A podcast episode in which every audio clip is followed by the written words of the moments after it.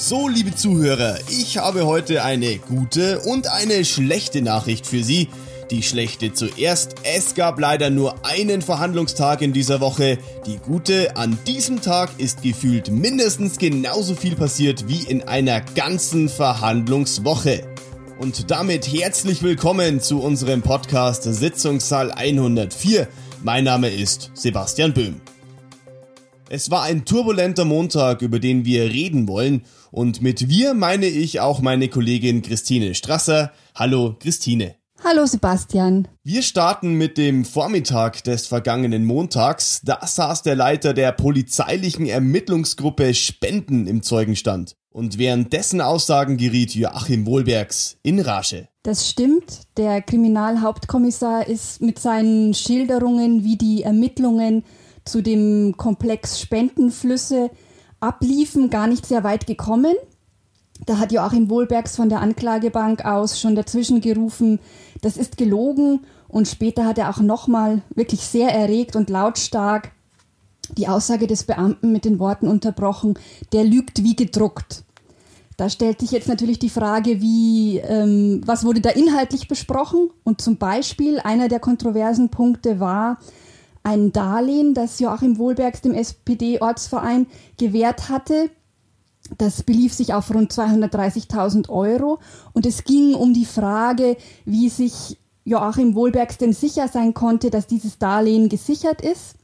Und dort soll Wohlbergs einmal ausgesagt haben, dass er sich sicher gewesen sei, dass Spenden fließen aus dem Umfeld von Bauträger Volker Tretzel und laut dem Ermittler dann erst später korrigiert hat, dass ähm, es allgemein um Spenden ging, die, ähm, mit denen er noch gerechnet hat. Und das war eben ein Streitpunkt an diesem Montagvormittag. Ja, besonders gestritten oder eifrig diskutiert wurde auch über ein Protokoll. Genau, da ging es um die Aussage der Wahlkampfbüroleiterin von Joachim Wohlbergs. Das war schon mehrfach Thema während des Prozesses dass kritisiert wurde, in dem Protokoll sei ein Satz diktiert worden von dem Kriminalbeamten, den die Zeugin so gar nicht gesagt hat. Und sie soll dann auch darum gebeten haben, dass das geändert wird und diesem Wunsch sei nicht entsprochen worden. So wirklich auflösen ließ sich diese Kontroverse nicht, weil der Beamte geschildert hat, das sei nicht so gewesen. Also da prallen einfach zwei Aussagen aufeinander.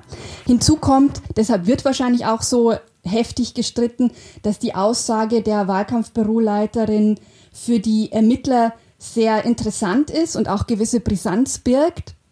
Da geht es um ein Treffen des Wahlkampfteams, von dem die Wahlkampfbüroleiterin erzählt hat.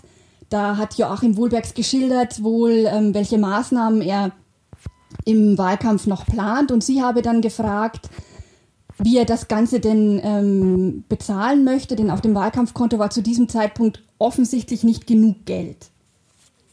Wohlberg soll dann geschildert haben, dass er eine Zusage von Spenden in Höhe von 500.000 Euro habe. Und ähm, die Wahlkampfbüroleiterin hat in einer Vernehmung mal angegeben, dass sie das so verstanden habe, dass diese Spenden aus dem Umfeld von Bauträger Tretzel kommen. Das hat sie später relativiert und auch vor Gericht hat sie dann ausgesagt, dass sie sich an den Wortlaut der Aussage von Joachim Wohlbergs zu diesem Punkt nicht mehr erinnern könne. Sie habe das damals wohl so aufgefasst, dass die Spenden aus dem Umfeld des Bauträgers kommen, aber offensichtlich habe sie das falsch verstanden. Interessant ist auch, es war von einer Abstufung des Bettelns die Rede. Ja, die Formulierung ist mir auch im Gedächtnis haften geblieben. Es ist ein bisschen kompliziert, weil sie stammt aus der Aussage des Regensburger Immobilienunternehmers Thomas D., der ja eigentlich für diesen Prozess die Aussage verweigert hatte. Die Aussage kommt aber ins Spiel, weil die Akten beigezogen wurden und daraus eben vorgelesen wurde. Und demnach hat der Immobilienunternehmer den Ermittlern eben geschildert, dass es eine Abstufung des Bettelns bei Kommunalpolitikern gab. Er sagte, dass Politiker im Halbstundentakt bei ihm wegen Spenden aufgeschlagen seien. Wohlbergs habe um Spenden gebeten. Der CSU-Stadtrat Christian Schlegel habe gefordert, er sei so aufgetreten, als habe er einen Anspruch auf Spenden. Und der CSU-Landtagsabgeordnete Franz Rieger soll ihm sogar gedroht haben. So habe er das jedenfalls empfunden. Wir kommen zum Nachmittag. Da wurden im Sitzungssaal 104 wieder abgehörte Telefonate angehört und die Staatsanwältinnen mussten sich einiges anhören. Das ist richtig. Es hat sogar schon kurz vor der Mittagspause ordentlich gekracht, würde ich sagen. Da haben sich Joachim Wohlbergs und die Staatsanwältin Christine Ernstberger den ersten Schlagabtausch geliefert. Wohlbergs forderte von Ernstberger, sie müsse sich wegen des Haftbefehls bei ihm entschuldigen.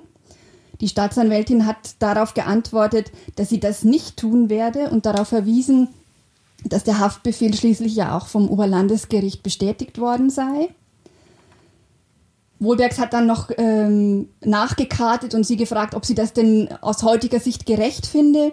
Und Ernstberger hat dann trocken geantwortet, sie würde es wieder so machen. Am Nachmittag ging die Konfrontation dann weiter. Streitpunkt war wieder einmal, muss man sagen, die Verschriftung der abgehörten Gespräche. Und es ist so, alle Prozessbeteiligten räumen ein, dass diese Verschriftung sehr schlecht ist. Das ist ja auch der Grund, weshalb die abgehörten Gespräche in diesem Umfang vorgespielt werden. Wohlbergs und seine Verteidiger unterstellen aber den Ermittlern, dass absichtlich schlecht verschriftet wurde und immer zu seinen Ungunsten. Das weist die Staatsanwaltschaft natürlich zurück und insofern gab es dann ein heftiges Hin und Her auch am Nachmittag zu diesem Punkt. Welche Erkenntnisse haben die abgespielten Telefonate von Montag für dich gebracht? Naja, sie runden ein Bild ab.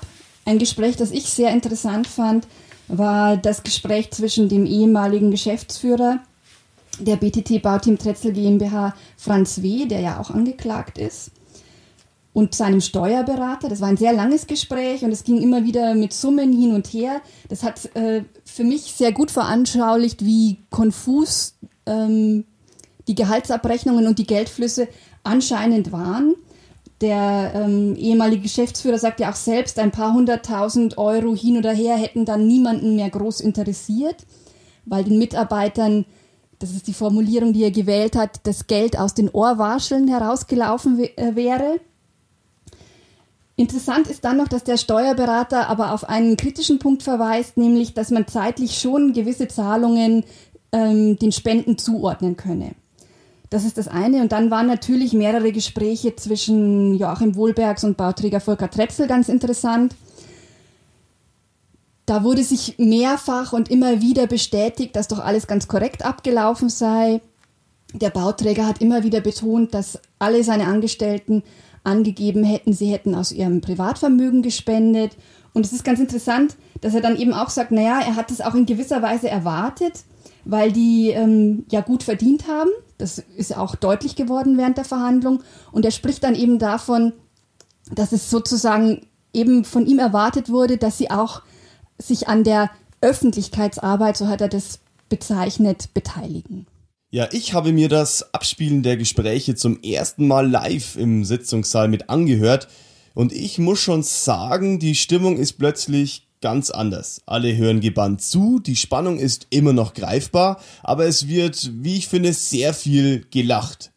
Sogar die Richterin und die Beisitzerin können ihr Lachen nicht immer unterdrücken. Ja, das stimmt. Manches ist auch ganz unfreiwillig komisch auch für uns als Berichterstatter, weil wir mal die andere Seite sehen, wie ähm, die Angeklagten dann zum Beispiel erzählen, sie haben jetzt wieder eine Anfrage von einem Reporter bekommen und sich dann besprechen, wie, sie, wie man darauf jetzt zu reagieren habe. Und das ist für uns natürlich auch einfach ähm, lustig mit anzuhören, diese Seite mal ähm, dargestellt zu bekommen. Und ganz grundsätzlich kann man sagen, das wird mit großer Spannung verfolgt und dann entlädt sich die Spannung eben, wenn mal was Lustiges passiert.